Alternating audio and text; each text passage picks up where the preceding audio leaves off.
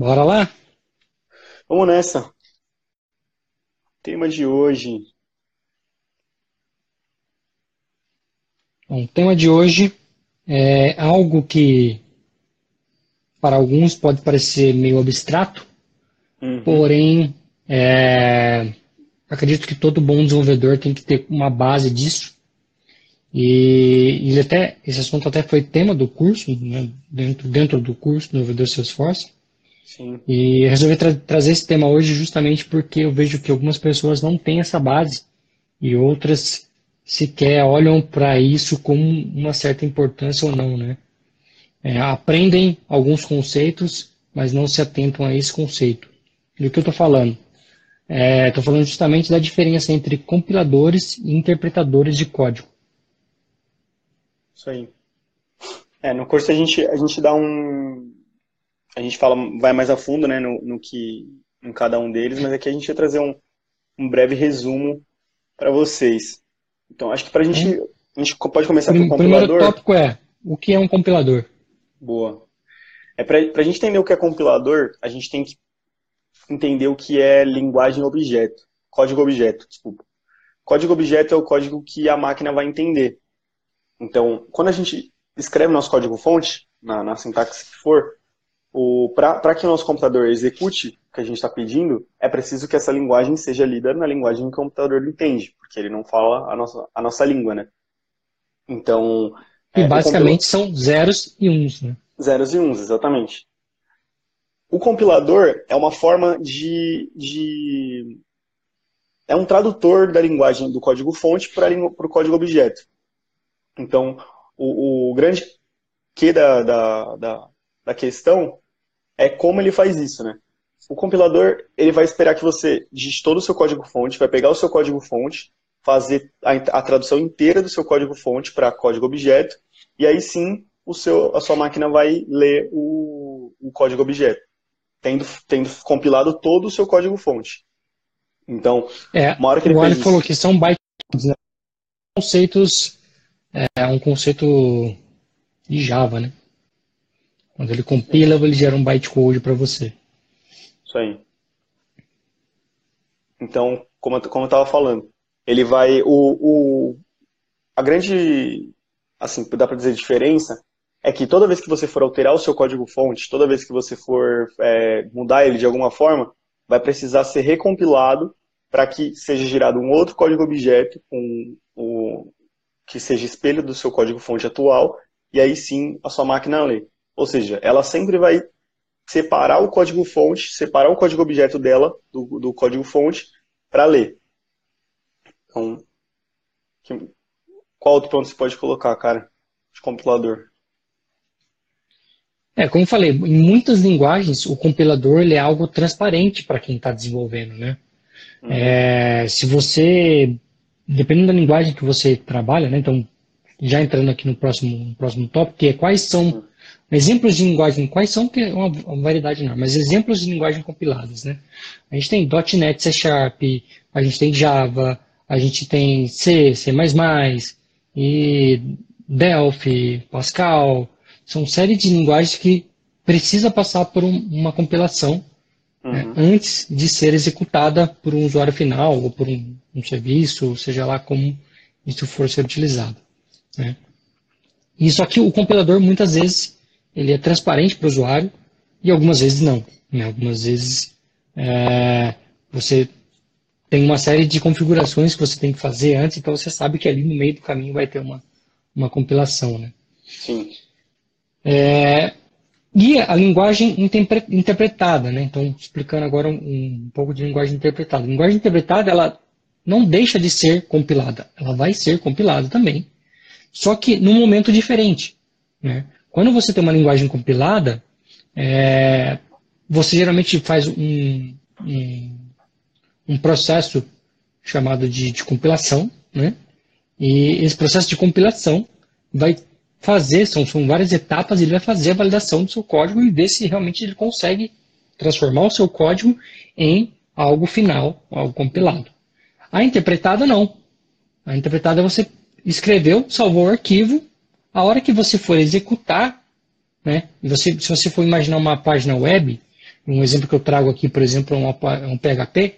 Quando você vai abrir uma página do browser, né, você digitou uma URL e você vai abrir aquela página. Por trás disso, no servidor, ele roda um código PHP e nesse momento ele vai compilar o seu código. Né?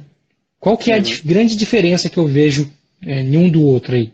Uma linguagem compilada, você só consegue de fato salvar quando ela está compilando.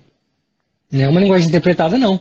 Você pode salvar códigos com erro, que não vão ser compilados. Sim. Você vai tomar um erro de compilação quando você tentar abrir aquela página, por exemplo. Né? O JavaScript também é um exemplo de linguagem interpretada. Né? Todo o código que você escreve em JavaScript, ele tem um runtime que quando você carrega a página, ele pega aquele JavaScript e faz o parse para dentro do, do, processo como um todo. Uhum. É, e pode ter erros, pode ter erros é, humanos, erros de digitação, erros que, dependendo da ferramenta que você utiliza, né, é, a gente também teve uma aula dentro do curso falando sobre editores e IDEs. Se você não utiliza uma IDE, se você não utiliza uma ferramenta para validar se o que você está escrevendo está de certa forma correto, né? E já existem hoje muito, muito recurso para isso. Se você usou simplesmente um bloco de notas, você pode ter escrevido alguma coisa errada, salvou, mandou para o servidor e a hora que você vai executar, você toma um erro de sintaxe ou um erro de de lógica mesmo, né? Mas, a gente não está nem falando de erro de lógica, eu estou falando de erro de sintaxe. Sim. Né? Porque se você tiver um erro de sintaxe, na hora que ele for compilar o seu código, né, ele vai tomar um erro de sintaxe e vai abortar o processo. Interessante que ele faz isso linha a linha, né? Ele não, quando você está executando, ele não pega tudo e processa, ele vai processando. Então, essa é a grande diferença do compilador e de uma é. linguagem interpretada, um compilado interpretado. Uma, uma outra forma de ver também é, como eu falei, na, na parte do compilador, para que sua máquina entenda e para que ele dê um erro, por exemplo, de lógica, vamos supor, é, no, na, no compilador ele vai pegar e vai compilar o seu código inteiro e o código objeto que a máquina vai ler vai ser os, os zeros e uns, já compilado, já feito todo. Alô? Oi, tô te ouvindo. Ah, beleza. Então, ele, ele vai ler o seu código já compilado, em zeros e uns, tudo certo, na parte de compilado. Quando é uma, uma linguagem interpretada, o, seu próprio código-fonte vai ser o código objeto. Ou seja, o computador ele vai pegar o código-fonte e vai lendo conforme a demanda. Então, vamos supor, eu tenho, eu tenho meu JavaScript, eu tenho um clique de um botão. Só quando eu clicar no botão é que aí sim ele vai é, compilar o, código, passar para 0 e 1, e aí vai ver se está com erro ou não e apontar um erro na tela. Então, o, o código que a máquina lê, ela vai ser seu próprio código-fonte. E aí vai ter algumas desvantagens e vantagens né, nisso. Eu acho que uma. uma... É, boa. Eu acho que, por exemplo, nessa parte de, de leitura, o código compilado ele é muito mais rápido do que o interpretado. Porque uma hora que ele já fez a compilação, ele só vai ler na, na linguagem de máquina, não precisa ficar traduzindo isso. E na interpretada ele vai traduzir linha a linha, ou seja, vai, é um segundo step. Ele traduz, depois ele executa. Traduz, depois executa. É, é, para a gente, nos dias atuais, essas, essa desvantagem que o Arthur está falando é algo totalmente imperceptível, né? Porque Sim. hoje o seu computador demora milissegundos para processar um código. Não é algo que demora horas, né? Agora, se você está falando, se a gente voltasse no tempo e falasse lá antigamente, quando a gente tinha é, linguagens, né, é, que deveriam em processadores que tinham pouca, você demorava um tempo considerável para fazer o processamento desse. Né? Hoje em dia, você já não sente tanto esse, esse impacto, né? Porque para uma página é, processar toda ela, todo o seu script e, e gerar algo, algo de saída para você, é algo praticamente instantâneo, né? É mais, mais rápido que um piscar de olhos. Então, é, tem, de fato, essa desvantagem, essa desvantagem existe, né? Mas não é algo perceptível ao olho nu, né? É algo que ninguém vai falar assim, nossa, esse código está muito lento, olha o tempo que está demorando para compilar, né? Não é algo que vai acontecer isso. Na verdade, é, é pior para o desenvolvedor, né? Porque quando você trabalha uma linguagem que é compilada e você tem que fazer o processo de compilação, é um processo que geralmente demora. Por quê? Porque quando você tem um projeto enorme, você tem que compilar o projeto inteiro. Né? E quando você está falando de uma linguagem interpretada, ele está compilando aquele trecho de, de código que está de fato sendo executado. Então, tende a ser muito mais rápido é, no, no, uso quando você tem é, essa, essa, página, por exemplo, você está carregando uma página, ela vai ser muito mais rápida do que se fizesse parte de um projeto como um todo e você compilando o projeto todo. Tá? Eu lembro quando. Ah, foi 2015, eu ainda estava trabalhando com .NET, eu lembro de um projeto grande que eu tinha da Nestlé, e era um projeto que demorava assim, cerca de 4, 5 minutos para compilar. Né? Um projeto inteiro. Para o compilador Caraca. processar tudo e ver o que, que, tinha de certo, o que, que tinha de errado. Para me dar um erro falando, olha, tal linha está errada. E volta, corrige, faz tudo de novo. Então, hoje eu não vejo o, uma linguagem interpretada como um ponto negativo. Pelo contrário. Eu vejo ela como algo muito positivo. Uhum. Com certeza. O que mais que você vê de vantagem e desvantagem? Cara, eu também vejo algum, assim, algum ponto de segurança. Não sei se entra, se entra muito, mas um ponto de segurança por quê? É, uma hora que eu, eu, também, na sua linguagem compilada, tô meio que detonando na interpretada, né? Entre aspas, mas beleza. Na linguagem compilada, é, na linguagem compilada, você, como você também está em zeros e uns, o seu código-fonte ele não fica exposto. Ou seja, é muito mais difícil de, de, de olhar para o seu código-fonte. Já na interpretada, o seu código-fonte é o próprio código-objeto. Ou seja, ele fica exposto, não exposto, quando eu digo não é exposto para quem quiser lá mexer, faz o que quer. Mas, enfim, ele, por questões de segurança, pode, pode ter um problema sim. Então, é uma outra desvantagem que eu vejo para a linguagem interpretada. Tem que, tem que pensar em uma vantagem para a linguagem interpretada. Peraí. É, é, esse ponto aí, na verdade, sim, é, sim, de fato ele existe, mas hoje existem muitas, muitas engenharias reversa que você faz em código, tá? Em código Java, em código, até mesmo em mobile, né? Quando você pega um aplicativo mobile Java, você consegue fazer engenharia reversa e recuperar praticamente tudo. Em alguns casos, até comentários você consegue recuperar. É, em .NET também, por mais que seja um .NET C Sharp, seja uma linguagem compilada, você consegue fazer engenharia reversa e, e, recuperar a sua classe. Eu já precisei fazer engenharia reversa em código. Era uma era uma, uma library de era uma, uma REST API de consulta de CEP que eu tinha feito para o cliente e eu simplesmente perdi o código. Né? Mas era, era uma, uma, classe simples, era simplesmente um expondo, fazendo uma uhum. consulta de, de, banco de dados e expondo o, uma REST API para consulta de CEP, que era utilizada dentro do próprio sistema. E, e o cliente simplesmente mudou o banco de dados e eu precisava alterar, apontar o banco de dados para outro lugar. Só que eu não tinha mais o código, simplesmente se perdeu, porque como a gente já falou aqui, naquela época ainda não fazia o controle de versão, isso foi para casa do chapéu, um zip da vida que se perdeu. E eu peguei, eu peguei a DLL, fiz engenharia reversa, peguei o código, fiz alteração, gerei uma nova versão e mandei para o cliente. Né? Então salvou a nova versão. Tem tem essa tem essa meia verdade, né? Mas em algumas linguagens você consegue fazer engenharia reversa.